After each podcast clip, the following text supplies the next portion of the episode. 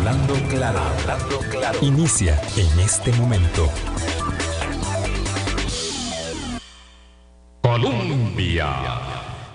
Con un país en sintonía, son en punto las 8 de la mañana. ¿Qué tal? ¿Cómo están? Muy buenos días. Eh, hoy es jueves 21 de julio. Por eh, los siglos de los siglos, ¿verdad? No, no, no elevaré en este momento una plegaria, pero por los siglos de los siglos desde seguramente casi el inicio de los tiempos, el hombre, el ser humano, ha perseguido el oro, ha perseguido el oro. Eh, otros metales también, las piedras preciosas también, claro, por supuesto, pero el oro siempre ha sido eh, un gran objetivo de la, de la especie humana y eso es una moneda, es una reserva internacional, tiene eh, su propio espacio en los mercados, eh, en las bolsas, igual que el oro negro, claro, igual que otros, otros eh, valores de gran significado. Se estará planteando la administración Chávez Robles extraer oro de largamente acariciado, soñado, odiado y querido proyecto de Crucitas bueno, eso vamos a conversar hoy con don Alan Astorga, geólogo ambiental, amigo de Hablando Claro por muchísimos años. Alan, ¿qué tal? ¿Cómo estás? Buenos días. Muy bien, gracias. Buenos días a todos. Qué cosa más curiosa, ¿verdad? Porque hay algunos, eh, eh, algunas aspiraciones que corren en paralelo. Todo se reduce siempre al dinero. Es triste, ¿verdad? Pero bueno, pero así es. Es tan triste como que no fue el mes pasado ni este mes de julio, pero será en los próximos días que vamos a tener gasolina ah, por encima y diésel, y diésel, no solamente gasolina, por encima de los mil colones. Eh, es decir, tuvimos como, como un respirillo ahí unos días, pero esto va porque va y ahora es el mercado de los hidrocarburos el que está eh, movido, movidísimo. Y, la verdad es que mm, vamos a los economistas dicen, Alan, somos tomadores de precio. En el tema de los hidrocarburos no podemos hacer nada eh, y vamos a, explorar con, usted si en el del oro algo podremos hacer. Lo cierto es que eh, tenemos casi 20 años porque la viabilidad ambiental que dio Geología y Minas al proyecto de explotación del oro en Crucitas fue en el 2005, pero usted me decía que no, que el antecedente va un poco más allá, porque no hacemos una referencia contextual para entender esto que vamos a hablar ahora. Claro, algo breve es que el yacimiento de Crucitas se descubrió por allá por el año 1990, finales de los 80, y se inició labores de exploración eh, minera intensiva en Crucitas entre el año 95 y el año 2000, y a partir del año 2000 se inició el proceso para la obtención de la concesión. Lo que pasa es que en la sala constitucional en el 2001 pidió que, primero se hiciera el estudio de impacto ambiental y luego se obtuviera la concesión. E inmediatamente después llegó el gobierno de Abel Pacheco que fijó la moratoria a la minería y ahí se empezó a, complicar el asunto. En 2005 Setena otorgó la viabilidad ambiental a un proyecto diferente. ¿A cuál proyecto eh, entonces? de minería. Es que en, en Crucitas hay oro en dos áreas, en la superficie, en el suelo, eh, de más o menos un área de 125 130 hectáreas. Eh, y, en la roca, en la roca dura, hasta una profundidad de 65 70 metros. Entonces, el primer proyecto Crucitas, que se aprobó en 2005, era para explotar el oro de la, lo que se llama la saprolita o el suelo arcilloso que tiene un espesor como de 15 metros promedio y que tiene oro, que precisamente es ahí donde están los mineros. Claro, ahí es donde pueden trabajar, esa es la capacidad para la, para la explotación artesanal. Sí, los mineros, ellos no podrían trabajar con la roca dura porque está muy, muy en el fondo, hay un acuífero que la tapa y además ya es roca dura, se ocupa ya actividad industrial muy fuerte. Bueno, lo cierto es que esta viabilidad ambiental del 2005 para ese proyecto que usted dice, digamos, en superficie, está también dado en el, en el, en el gobierno eh, de Abel Pacheco. Sí, sí, porque hay una historia interesante. Setena en primera instancia eh, rechazó el estudio de impacto mental de, ese proyecto allá por el 2002, hizo consultas a, a la academia y a otras instituciones pero la empresa revocó la decisión de Setena y incluso hubo una especie de insinuación de amenazas de que se iba a hacer una demanda entre el CIADI. El Centro de Arbitraje de Washington. Exacto. En, Washington, con sede Entonces, finalmente, en aquel momento, el ministro Carlos Manuel Rodríguez, el ministro de Ambiente, retrotrajo el proceso y le ordenó a Setena que en vez de rechazar, solicitara un anexo. Entonces, el anexo del estudio de impacto ambiental ingresó, Setena lo revisó y el proyecto se aprobó en diciembre del 2005, pero con una, una condición, y era que tenía que iniciar explotación en el plazo de dos años, en ese suelo saprolítico, y la minera no lo hizo, la minera no hizo esa, esa, tarea de obtenerla, de iniciar la, extracción. Y creo que para mí ahí se dio un problema, porque si hubiera iniciado la extracción, eh, el proceso hubiera eh, iniciado, ¿no? Ya el proceso de explotación pero la minera no lo hizo y en diciembre del 2007 presenta un cambio en el proyecto. Claro que ya estamos hablando de un proyecto más pequeño, ¿verdad? De dimensión más acotada, pero, pero más, mucho, muy profundo. Ya ahí sí, con, con maquinaria muy, muy, especializada. El tamaño del proyecto porque pasaba de 8 millones de toneladas a 22 millones de toneladas a explotar. Eh, y bueno, ahí fue donde comenzó el problema de que Setena como en cuatro o cinco semanas le dio la viabilidad. Ya estamos hablando ahí de la administración Arias Sánchez, que eh, además traer eh, a recordación todo ese capítulo este duro, pesado de división de opiniones y de confrontación y de señalamientos y acusaciones eh, de intereses que tiene que ver con la declaratoria de interés del proyecto. Y bueno, finalmente el proyecto terminó en los tribunales como terminó. Exactamente, sí, con una resolución del Tribunal Contencioso Administrativo anulando todos los permisos. Diciendo Estamos hablando de 2010. Y que y una y una cosa preocupante que dijo que había habido una orquestación de voluntades de parte de las instituciones y del gobierno en tramitar los permisos y qué bueno que se anulaba todo. Y cuando se anula todo, por supuesto que ya la empresa ha invertido mucho dinero, tenía una campaña muy fuerte. Eh, recordarán algunos de ustedes, tenía una, una, claro, había una campaña muy fuerte. Eh, particularmente se habían posicionado muy bien en la comunidad, este, tenían proyectos de alfabetización y que iban a poner escuelas y que iban a dar becas y que entonces, claro, la gente en Crucitas, ¿verdad? Porque es que es bueno recordar todo esto. Ya estábamos sentados aquí en esta, en, esta misma silla, hablando claro, cuando todo eso sucedía, Alan. Eh, la gente quería el proyecto, la gente de Crucitas quería el proyecto, eh, porque siempre, claro, han sabido que viven ahí en, en, la, sentados en, la mina de oro eh, pero absolutamente olvidados. Esa no es una zona turística, esa no es una zona que nadie volvió a ver con interés, hasta que cuando se anula el proyecto y, cuando se anula es bastante después de que ya han arrasado, porque esto fue cosa de horas, que la compañía misma se encargó de, de, volcar ahí este, árboles, una gran cantidad, y lo que encontramos entonces fue aquella desolación, es una imagen fuerte de la desolación. Es que hay gente que ahora se sorprende. A mí me extraña tu extrañeza, decía un, dice un dicho popular. Hay gente que ahora se sorprende mucho, pero es que cuántos años llevamos de estar en esto. Yo he ido a Crucitas, este, pero es que ya hace bastante tiempo ya era un destrozo, porque desde que se volaron los árboles, evidentemente eso apuntaba a que o el oro se lo llevaba la empresa, o el oro se lo llevaban los, los coligalleros este, artesanales, eh, porque quedó todo aquello desolado.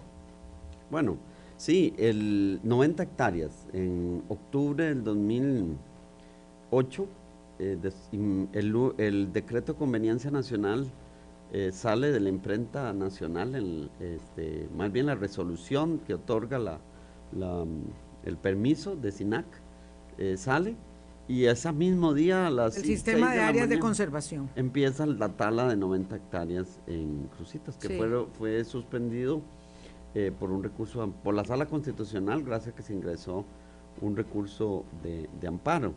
El, tema es que en el 2010 se apela la empresa apela ante la sala primera la, la, resolución del contencioso la sentencia del contencioso y un año después la sala primera ratifica la decisión del Tribunal Contencioso de haber anulado todo. Entonces todo vuelve a cero. Con un pendiente hay una garantía ambiental de 600 mil dólares que la tiene la CETENA, más un tema que quedó pendiente y es cuánto cuesta ese daño ambiental de la destrucción de las 90 hectáreas que generó Industrias Infinito, que en este momento se vuelve un dato interesante, porque las discusiones ha sido que el costo de ese bosque que se devastó, que tenía muchos almendros amarillos, era más o menos entre 5 y 10 millones de dólares. De dólares. Eso, eso es un tema que está pendiente, porque bueno, eh, en el 2014 la empresa Infinito Gold presenta un, el arbitraje, la, la, solicitud de indemnización por toda la inversión y bueno, supongo que por las ganancias no obtenidas. Esa, esa arbitraje perdura desde el 2014 hasta el año pasado, creo, si no me equivoco, a junio del año 21. pasado. 21. el 21 de junio, que el, el arbitraje decide que la empresa no tiene razón, sino que es Costa Rica la que decidió correctamente, o bueno, que procedió. Que tenía la potestad, ¿verdad? La estructura jurídica del país de revertir esa decisión. Exacto, y entiendo que hay una apelación todavía vigente que se tiene que resolver en el próximo mes de noviembre en el interín ese. Y esa apelación está en Seattle también en Washington. Ah, ok, para saber un poco, para tener esto, porque estamos aquí como refrescando eh, algunas de las, de las eh, situaciones en torno a ello.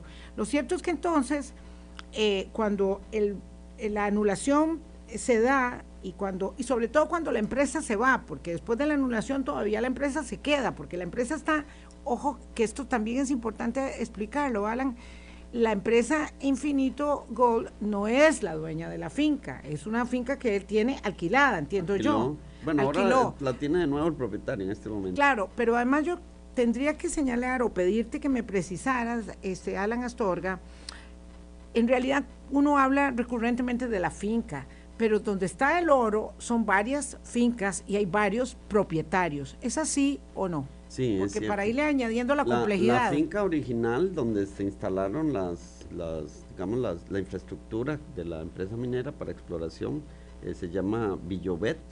Es una ah. finca grande que se tenía parches de bosque y ganadería, ahí fue donde se concentró. Ahora, la concesión minera que tenía para exploración eh, Infinito Gold era de 10 kilómetros cuadrados. Entonces ellos no solo, ellos eh, en esa finca donde iban a desarrollar el proyecto minero de explotación.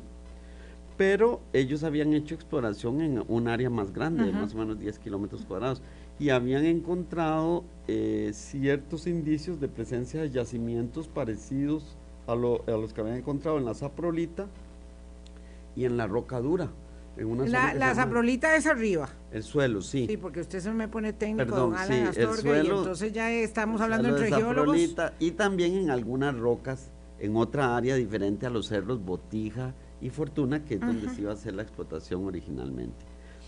Entonces, bueno, ahí hay un tema que yo he dicho que, que es un arma doble filo eh, para América Latina, porque cuando sucedió un evento en, en, Canadá que muchas empresas mineras de Canadá, que yo digo que no eran tan bien portadas ambientalmente, se vinieron... para América Latina. Para América Latina. Empezó todo un proceso complicado porque eh, lo que hemos visto en América Latina es que eh, los gobiernos permiten la exploración porque las leyes mineras casi todas son iguales, parece que usaron un machote hecho por una empresa minera, me da la impresión, porque todos son iguales, permiten la entrada a la empresa, hacen exploración, descubren los yacimientos, eh, la información no es necesariamente muy muy amplia, muy transparente, muy detallada. Ellos tienen una gran riqueza, las muestras se van para Norteamérica y se hacen análisis de laboratorio y se recibe una respuesta, pero uno no sabe si ese dato es el mínimo o es el máximo, lo que se llama la ley, que es el contenido de oro en la roca.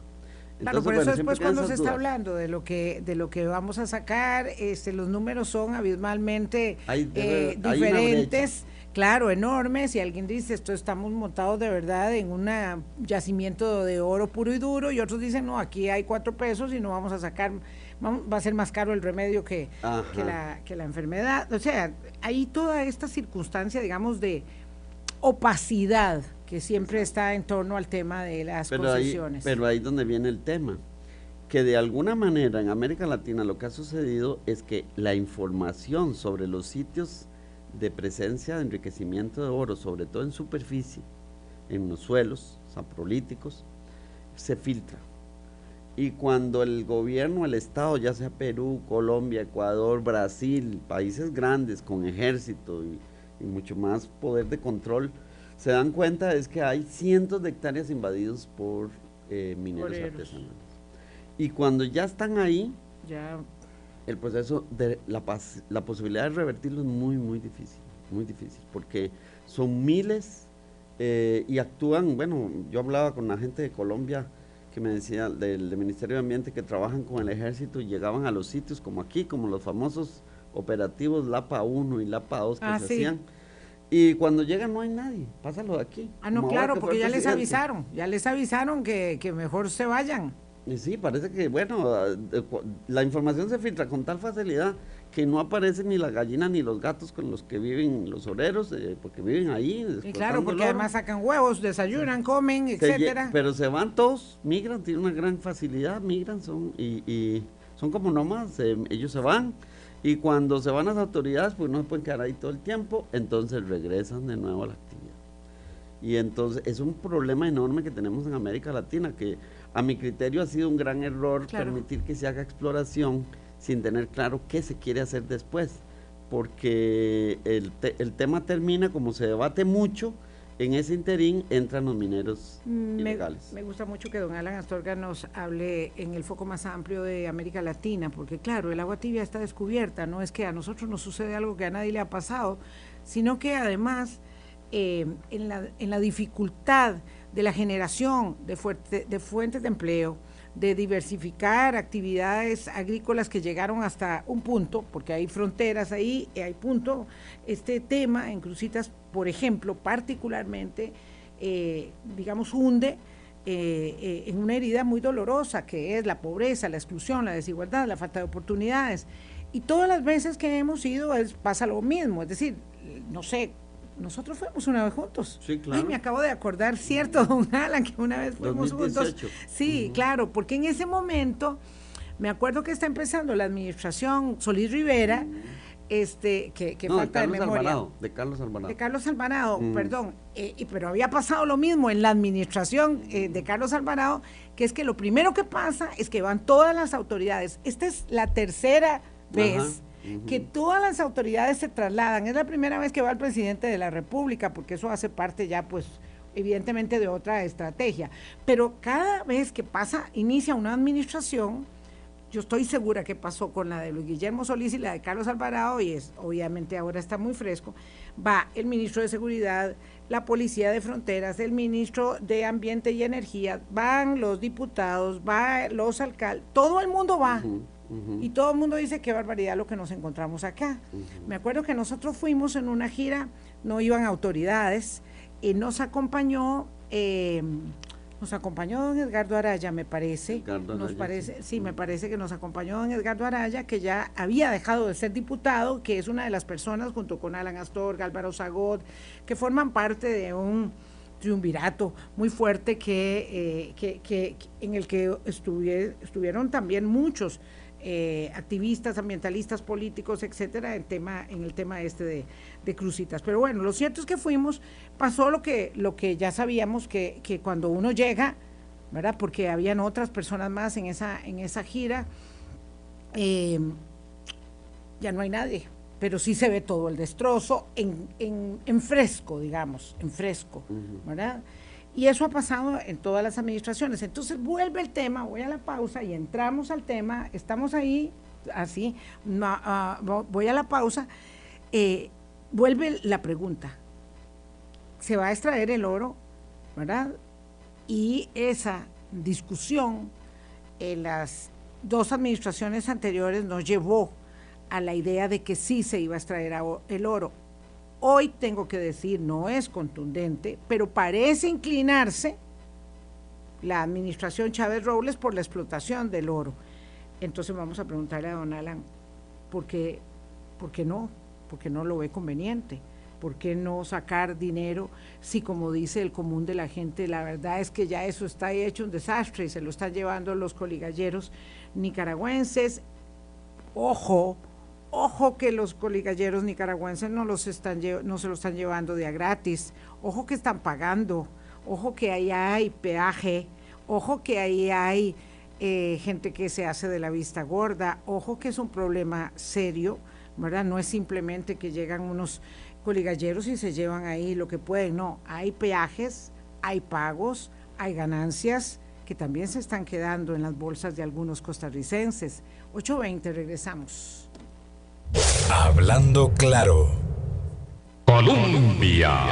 Con un país en sintonía, son las 8.22 minutos de la mañana. La gran pregunta es, ¿vale la pena explotar el oro que hay en Crucitas, dado que ya eso de todas maneras es un, una zona, digamos, con una herida abierta en la que se supone coligalleros se llevan eh, el oro, eh, sin más, o sea, no sé para qué está la policía si es incapaz de controlarlo, ¿verdad? Porque ahí está la policía. Desde que se fue la empresa hay policía y todas las veces se habla de la necesidad, se habla y se ejecutan planes eh, para que haya policía permanentemente. Nosotros estuvimos ahí, eh, hay un campo donde estaban las instalaciones de la empresa, infinito, hay un, digamos, un campamento grande donde está la policía, donde duermen los policías, donde cambian los turnos cada semana, en fin, todo eso está ahí desde siempre. Pero aún así, el oro se extrae, eh, se está contaminando con cianuro. Entonces la gente dice, la verdad es que si esto no está bien controlado, mejor se lo damos a una empresa que lo haga, que lo haga, que extraiga el oro y que nos den a cambio, no sé, unas moneditas o lo que sea pero que genere algún nivel de ah, satisfacción de necesidades para la gente que vive ahí. Esa es más o menos la elaboración así en sencillo, Alan. Tal, vez es importante hacer una, una, un recuento muy rápido sobre qué fue lo que pasó, porque eh, eh, los datos que tenemos de investigación que hemos hecho nos muestran que la actividad minera ilegal ahí en Crucitas empezó en el 2017, en el segundo semestre del 2017, después de que eh, de la tormenta, ¿cómo no se mete también el cambio climático? Eh, eh, Otto. ah, Nate. Ya Otto había generado afectación en el sur de Nicaragua y en norte de Costa Rica, pero la tormenta Nate, aunque se llame tormenta, fue como más destructiva. Fue, generó mucho más sí. daños. Igual que, la tormenta Alma fue más destructiva, claro. Entonces, muchas 2017, segundo semestre. Segundo semestre, por ahí de septiembre. Entonces parece que muchos nicaragüenses quedaron prácticamente sin nada, sin casa, sin recursos, perdieron todo. Lo que pasa aquí con los benditos desastres que dejan a la gente en cero. Y a partir de ahí empezó el proceso eh, de movimiento hacia crucitas para extracción del oro. Eh, los datos que tenemos es que quienes lideraron ese proceso son costarricenses y no nicaragüenses. Porque el oro en Crucitas no es que esté en todo la saprolita, en cualquier suelo donde se uno llega a excavar ya encuentra oro, sino que hay ciertos puntos específicos con enriquecimiento. Costarricenses, me estás aclarando. sí, yo tengo la duda de cómo fue que se enteraron. se enteraron, esa información se filtró de algún lado, quién, no sé. Pero Junto, justo, justo, justo, don Nicolás Boglin está preguntando cómo fue que se enteraron y cómo aparecieron súbitamente los coligalleros. Entonces, además, costarricenses. Costarricenses con experiencia, algunos piensan, son gente de Avangares que tenía experiencia en explotación minera de, de las minas de Avangares, que conociendo los sitios de mayor enriquecimiento se fueron allá y que entonces la, la, hipótesis que hay es que muchos de los nicaragüenses que vinieron a Costa Rica venían como empleados de estos de los costarricenses. de los ticos que fueron los que promovieron y tenían la información de dónde encontrar yacimientos enriquecidos. Eso, eso me parece importantísimo desde el punto de vista del prejuicio y el señalamiento social que hay al respecto, que me hayas hecho esta aclaración, esta precisión, porque yo dije coligalleros nicaragüenses y vos, eh, vos me estás diciendo claramente que eran costarricenses y que además fueron alertados, pero además fueron alertados por quien estaba cuidando la mina, porque tienen que haber sido alertados por alguien. Bueno, eso lo presumo yo. Bueno, tenemos que partir del hecho de que la empresa eh, Infinito Gold hizo investigaciones durante cinco años. Eh, y trabajó mucha gente eh, con experiencia. Sí, había mucha gente que sabía. Entonces había gente que tenía datos de dónde podía haber ya sitios de mayor enriquecimiento en la, en la Zaprolita. Eh, entonces ahí hay como un Claro, y la, vacío, y la ¿cómo se ambición de saber, yo sé dónde está ese oro y no duermo pensando todos los días que lo puedo ir a sacar o puedo contratar a cuatro empleados que me ayuden a sacarlo. Exactamente. Entonces, bueno, Wow. desde el 2017 hasta, bueno, hasta el- más o menos el año pasado, eh, la actividad bajó, a partir del año pasado la actividad bajó, porque la minería ilegal el 17 y digamos el 21, El ya 21. el 21 empieza a bajar. empieza a bajar porque se han ido a, a otro yacimiento de oro que fue identificado ya al otro lado del río San Juan, que es en el área del, de, indio, de la reserva Del indio maíz ya en Nicaragua. ya en Nicaragua. Y ahí están haciendo la misma cuestión, ¿verdad? Como topos, huequitos, saca material, lo procesan, desafortunadamente lo procesan con mercurio. Eh, entonces ahí están, pero, pero bueno, y es que ya en, en, en Crucitas han extraído una buena cantidad Claro, de y oro. como estamos hablando solo de la superficie y del área, digamos, que está, puede ser que haya más vigilancia por otros, no sé, ¿verdad? Cómo, cómo opera. Me encantaría que la policía nos explicara cómo es que hace la vigilancia en el terreno, porque cómo es que eh, donde está la policía no están extrayendo y la policía da media vuelta y están extrayendo en el otro lado, ¿verdad? Esto Bueno, tenemos que tomar en cuenta que el siempre oro... huele mal en Dinamarca, siempre produce- huele el oro algo produce mal. dinero, ¿no? Y entonces, bueno, donde hay dinero, ahí es otro mito que hay que Donde hay romper. dinero, hay plata, eh, digo, hay, Eh, hay ne- tentación. Sí, vean, Tentación se de habla pago. de que en, en Crucita se ha producido, que el- yo creo que se hace una mezcla, porque tenemos que tener claro que allá es, es un distrito, el de Cutris de Moravia, Sí. que es muy grande, es un distrito con un territorio sumamente grande. El, el territorio es muy grande y la densidad poblacional muy baja. Ahí está el punto. En Crucit, nosotros hicimos un estudio en el 2018-2019 y encontramos que vivía una familia por kilómetro cuadrado, o sea, cada 100 hectáreas vivía una familia. Entonces, cuando, por ejemplo, ahora que fue el presidente Chávez, el sábado, que la, la prensa informa que llegan muchas comunidades, entonces da la impresión al resto de los ticos Que hay no mucha conocen gente. que ahí es un No. precario lleno de gente y No. que todo el mundo está desesperado. Es No todo es lo cierto. contrario, ahí lo que abunda es bosque y cuesta encontrar gente. Hay casitas perdidas unas con otras y oiga, si usted no se lleva este eh, su, su, sus, eh, sus- su merienda, ya y le toca tamaño rato mientras encuentra agua y algo y, una y- pulpería, y una sí. pulpe para comprarse algo. Nosotros eh, sí, sí estuvimos. A mí me sorprende ahora esto, ¿verdad? De, de, de, de, de todo el- el- la sorpresa que ha generado, tal vez es porque nunca habían ido, entonces ven esto y creen que nadie lo había descubierto, pero este es un país muy pequeño, esto ha estado recurrentemente en la eh, deliberación eh, de la opinión pública y la incapacidad, la falta de capacidades, cuando hablo de esto, no estoy insultando a nadie, porque ahora todo va a punta de insultos y descalificaciones, la falta de las capacidades estatales para tomar una decisión y poder actuar en consecuencia. Entonces, claro, parece que la salida más fácil, usted este, mm, me rebate, don Alan, es buscar un concesionario y que haga el campamento otra vez y que empiece a explotar el Bueno. oro y la gente pragmáticamente dice ya dejémonos de ambientalistas, dejémonos de cosas, hagamos algo rápido y eh, con eso sacamos algo. Eh, yo tengo la idea, la hipótesis de que el que llegue en la hipotética posibilidad de que llegue una empresa minera canadiense o norteamericana, como queramos, lo que, que a explotar el oro que está en la roca dura, en el Cerro Botija y Fortuna, va a querer tener como concesión esa zona, como mínimo el área, el tama- la finca. Pero como los mineros artesanales o ilegales están extendidos en un territorio mucho más grande, Mucho más grande que la propia finca no, esta de veo, Villovet, yo no veo a la gente de la empresa minera cuidando todo. cuidando a- y, y echando de una propiedad que no va a ser la de ellos, porque ellos van a concentrar su actividad minera en un territorio de unas 100 hectáreas. Sí, van a proteger con una muy buena Y si alambrada su finca. Exacto, y si hay minería ilegal afuera de esa finca, pues a ellos no creo que les vaya a Claro, interesar. claro, entiendan ustedes que la minería, el, el oro, no está circunscrito a una zona específica que está con un plano de catastro en la finca de Don Alan y yo que estoy en la finca de al lado no tengo, no, no, yo también tengo.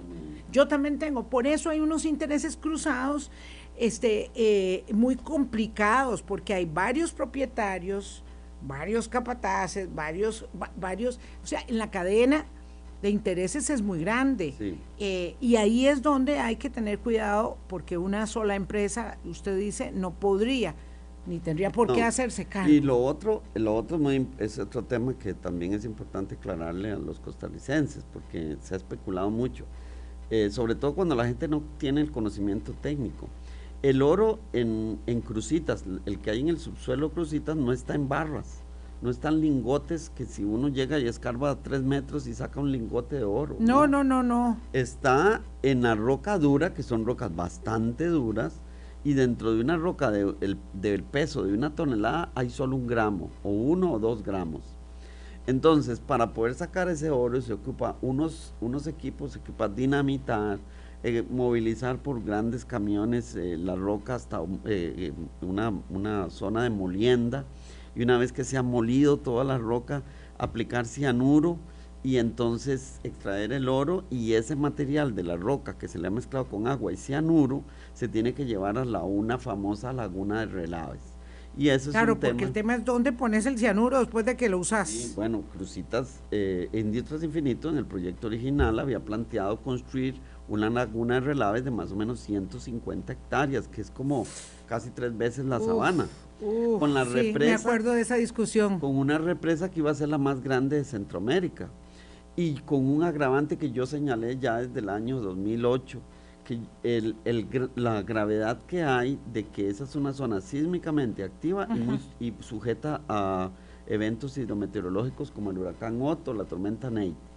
Claro, por eso es que no es lo mismo, Alan, perdona que interrumpa, no es lo mismo la actividad minera, eh, por ejemplo, en Canadá, o la actividad minera en el trópico, sí, o en Chile, o la actividad minera en el trópico, eh, y súmele zona, sísmica. Claro, porque... Alta sismicidad. Eh, yo le digo a los costarricenses, imaginemos que si Infinito hubiera empezado a, explotar oro en el 2008, para el 2017 o, o, diciembre del 2016, cuando ocurrió el huracán Otto y en septiembre del 2017 la tormenta Nate, ¿qué hubiera pasado si ahí estuviera ya la, la laguna de Relaves bastante llena y la laguna se hubiera roto?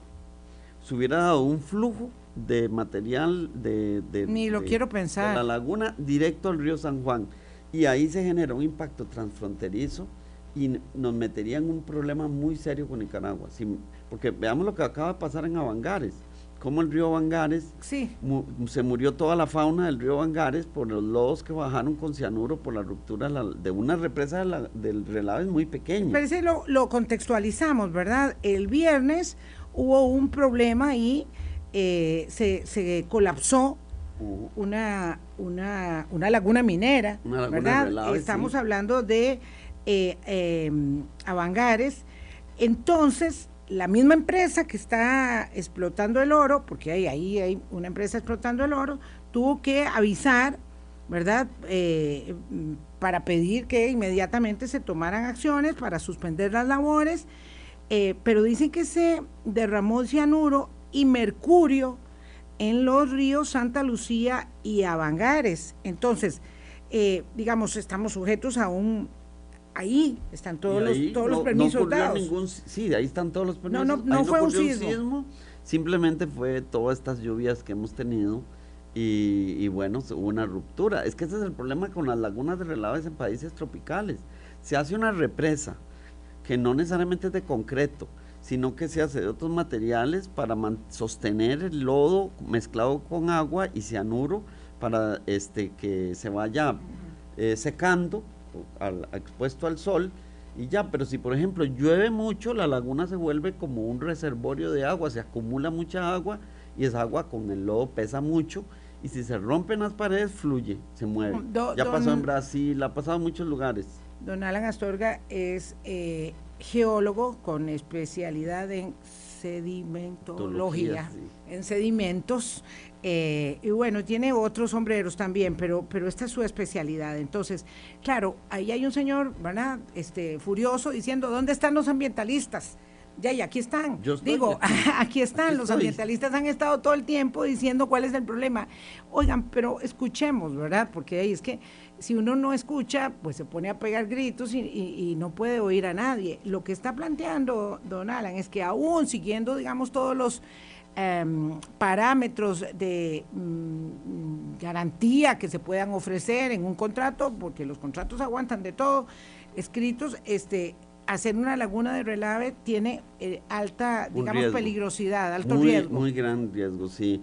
Es tanto el riesgo, eh, y es que es un asunto, recordemos que el río San Juan no es solo, eh, bueno, es de Nicaragua. Es nicaragüense. Pero el río San Juan, en el área de Delta, Costa Lleva Rica, al río, se separa y el 90% del agua del río San Colorado. se va por el río Colorado y alimenta casi 3.000 hectáreas de humedales del norte de Costa Rica. Los, los nicaragüenses cuando estaba, cuando estaba el pleito del tema del río San Juan decían que nosotros estábamos haciendo todo lo posible para, que, para dejarlo sin agua y que, y que el agua se fuera para el Colorado. Esto fue un capítulo durísimo de la historia nuestra. Historia, también la pasamos. una gran historia eh, del tema de, del río San Juan con Arnoldo Alemán, eh, una... Eh, un artilugio, utilización de cosas de política internacional que ha hecho Nicaragua siempre para eh, desviar la atención de sus problemas internos. Y bueno, sufrimos mucho con el tema del río, del río San Juan. Pero lo cierto es que aquí las personas dicen a nadie le importa el desastre que hay ahí en día, ¿verdad? porque le digo que hay un señor que está uh, este, furioso, escribe, escribe, escribe, este, ¿qué tiene de malo? ¿Verdad? Explotar el oro si se hace de manera correcta. Bueno, es que ahí entramos en otro tema. Vean que tenemos la laguna Relaves, que ninguna empresa minera va a asumir la responsabilidad, ¿verdad? Ellos van a decir, bueno, si fue un evento meteorológico, un sismo, no es culpa nuestra si se genera el flujo y el conflicto con Nicaragua. Ahora bien, como el oro no está en lingotes en el subsuelo, la empresa minera, la inversión que se requiere para sacar ese oro es de cientos de millones de dólares. ¿Verdad? Estamos hablando eh, de 200, 300 o hasta 400 millones de dólares para hacer el tajo, dinamitar, eh, poner las plantas industriales de molienda de la roca, los procesos de extracción del oro. O sea, no es nada barato. Entonces, precisamente como las leyes eh, mineras latinoamericanas todos tienen como el mismo machote, resulta que el canon, el beneficio económico que se genera para Costa Rica si la empresa minera lo extrae es solo un 2%. Entonces el 98% del beneficio económico que se genere como producto de la extracción del oro se va. El resto es inversión que hace la empresa aquí, de contratar gente por 5, 6, 7 años mientras se genera la explotación. Pero la empresa es que es el negocio. La empresa va a querer sacar la máxima cantidad de oro y beneficio económico con la mínima inversión.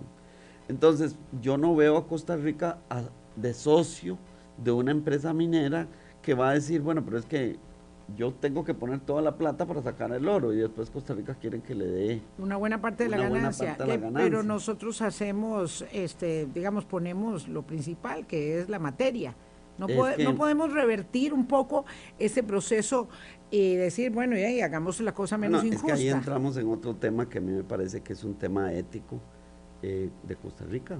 Que yo sé que la gente, alguna gente no conoce esta historia de lo que hablamos desde el 2008 y todas las luchas que se han dado y el arbitraje. Pero yo digo, ¿cuál sería la reputación internacional que tiene Costa Rica? Si, por ejemplo, en noviembre el arbitraje dice, bueno, todo se queda igual, Costa Rica tiene derecho a haber dicho no a explotar el oro en Crucitas y haberle dicho a Infinito Gold que no le paga ni un 5, aunque invirtió una cantidad de millones importantes en investigación geológica minera. Y que un mes después Costa Rica diga que va a explotar el oro asociado a una empresa minera. ¿Qué, cuál, ¿Cuál es la ética del país a nivel internacional? Entonces yo digo que también ahí hay un peso. Hay que ser un poco serio. Y no, y no podemos olvidar un asunto, los, el, porque también se ha especulado, hay gente que empieza a decir números facilísimos, que, que, que 5 mil, que 10 mil millones de dólares en, en oro ahí en Crucitas. Y no es cierto. Los datos que se tienen de la información geológica a partir del estudio de impacto ambiental y los informes de la empresa Infinito Col en la Dirección de Geología y Minas, nos dicen que ahí hay más o menos 2 millones de onzas de oro, sumando el de las 2 millones de onzas. De onzas de oro junto con el, oro que hay en la roca. eso tiene un valor. Eh, más o menos en algún momento se habló de unos 2.500 millones de dólares o, un poco, eh, eh, bueno, por ahí.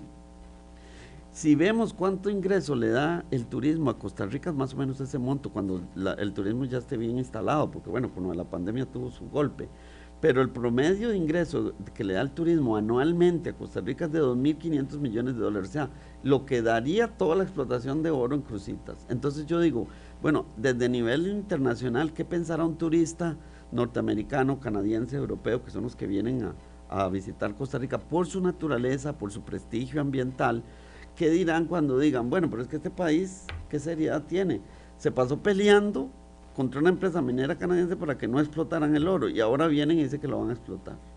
¿En qué quedamos? Por eso nuestra propuesta de solución al tema crucitas es generar un geoparque. Vamos a ver, vamos a hacer una pausa. Son las 8.42. Usted le quiere contestar a doña Griselda Lara, que es una persona muy seria, que ella dice algo que oigo mucho. Los ambientalistas lograron cerrar infinito y abandonaron la zona y ahora es una tierra de nadie, porque yo oigo mucho este señalamiento de que, no sé, después de la lucha que dio el país, porque no fue eh, este solamente un grupo de ambientalistas en contra de la minería eh, eh, del oro en Crucitas, lo cierto es que se supone que los ambientalistas tenían que haberse quedado cuidando la propiedad. En un campamento con la policía, supongo. Seguramente. bueno es que eh, ya les dije que esa es una zona muy despoblada. Muy despoblada. ¿verdad? Y segundo, no se tenía contemplado que la información de los sitios de explotación de recursos de se, se, extraña, extrañamente se, filtrara.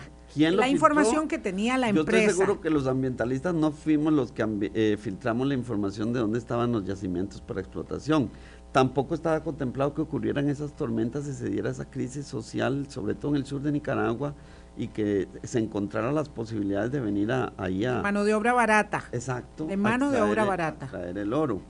Pero el tema no es ese, es que eh, los, yo no sé, me parece que muchos costarricenses opinamos sin conocer la zona, sin ni siquiera meternos en Google y a investigar cómo es la situación social en esa zona. Sí, es que muchos costarricenses opinamos de todo sin saber de nada. 8.44, vamos a la pausa, regresamos. Hablando claro. Colombia. Con un país en sintonía. Cuando digo que muchos opinamos de mucho sin saber de nada, por eso es que tenemos en Hablando Claro a alguien que sabe de la materia. Eh, no porque lo diga yo, sino porque lo está diciendo una de las personas que más conocen a lo largo de las últimas dos décadas del tema de crucitas. Ese es el punto. Em, por eso, lo que vale para la formación de la opinión pública es allegar planteamientos de personas que conocen usted plantea hacer un geoparque.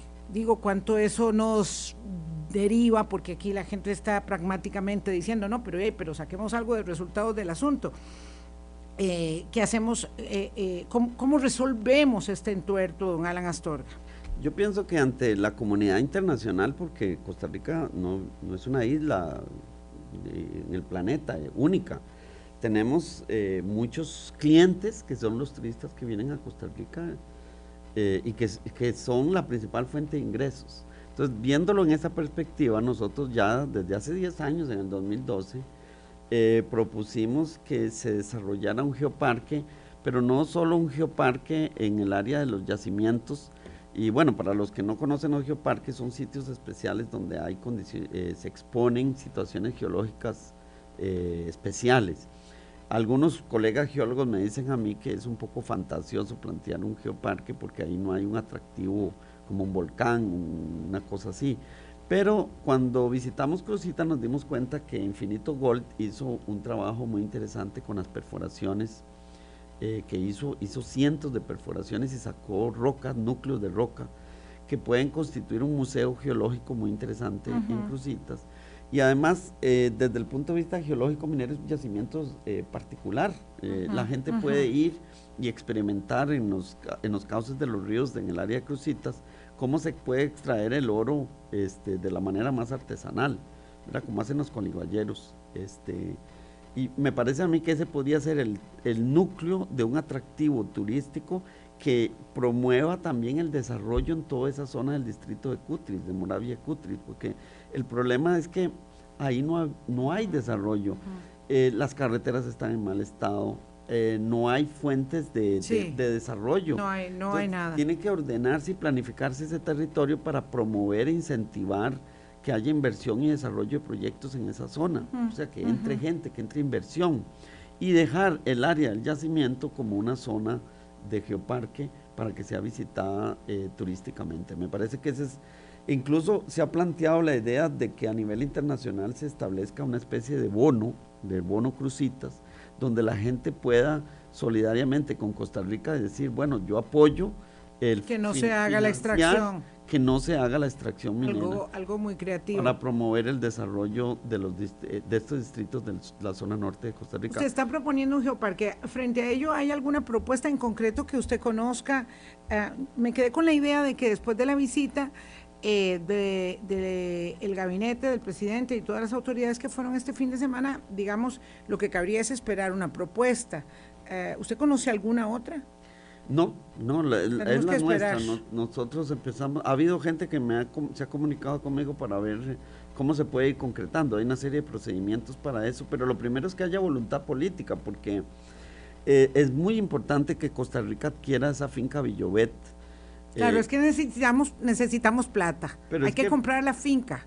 Pero y, bueno. y, dígame usted, ¿cuál, el propietario de la finca va a vender la finca como como teniendo oro, no como teniendo un lugar este Cuando lo visitamos allá en el 2018, la propuesta que ellos tenían era venderle la finca a Costa Rica eh, por 5 millones de dólares.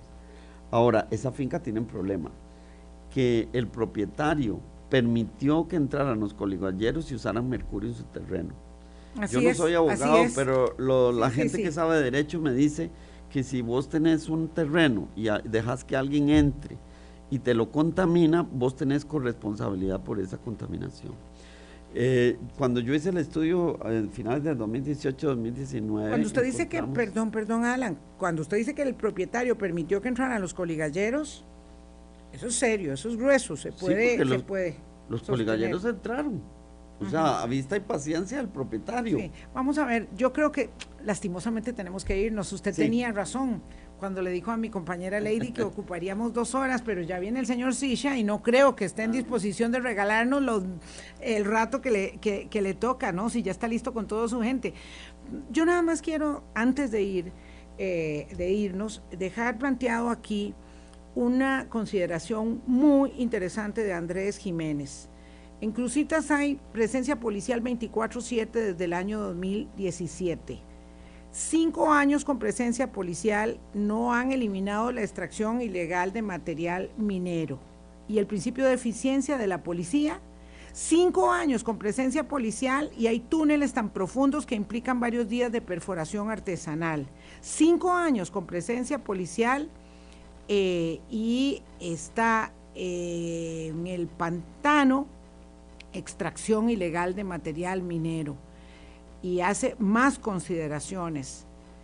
¿Por qué en los operativos policiales que realizan solo muestran las fotografías de los decomisos de baldes plásticos, cayucos, macanas y palas? ¿Será que la policía no ha decomisado oro nunca? Eh, hay un elefante en el cuarto. Hay un elefante en el cuarto. Y podemos seguir hablando de si hacemos, extraemos el oro, si se lo damos a una empresa, si buscamos este un geoparque, si buscamos otra alternativa, pero hay un elefante en el cuarto. Definitivamente. Es que hay mucha plata circulando, ese es el problema. pero ya yo comenté el problema de América Latina. Sí. Este, el, control de la minería ilegal es muy, muy difícil porque es, es, es, es como un, es como un virus se extiende muy rápido y es muy abundante, ¿verdad? Entonces, no es sencillo. Y aquí hay una última advertencia, no abramos la caja Pandora permitiendo más exploración minera metálica en el resto de Costa Rica, porque por la experiencia que tenemos, si se hace investigación y se encuentran yacimientos, en vez de entrar empresas mineras a explotarlo, se pueden meter mineros ilegales, incluso dentro de parques nacionales. Y entonces hay que tener mucho cuidado con esa gente que dice, ponga, saquemos una ley, arreglemos esto y permitamos la, exploración minera y explotación minera metálica en Costa Rica. Cosa que estuvo ahí rondando en la Asamblea Legislativa anterior, proyectos de ley que ahí quedaron para que cualquiera los retome Eso es una caja Pandora. Le pasa mucho. Lamentablemente a los diputados de la zona norte dicen, este es un proyecto para ayudar a la gente, entonces voy a tomarlo. Y entonces sacan unas de estas iniciativas. Muy peligroso. que son peligrosas. Qué pena, porque después de las visitas, después de las cámaras, después de los flashes, después de las sorpresas, después de los lamentos, pues hay que hacer algo, hay que terminar de resolver el problema. Y aunque haya elefante en el cuarto, el problema ciertamente no es solo policial, pasa por ahí, pero no es solo policial. Alan, muchas gracias por haber venido. Con mucho gusto. Gracias, eh, señor Jiménez, don Andrés, qué buen aporte. Muchísimas gracias por participar con ideas y planteamientos serios en nuestro espacio. Pásenla muy bien. Chao, hasta mañana. Hablando claro, hablando claro.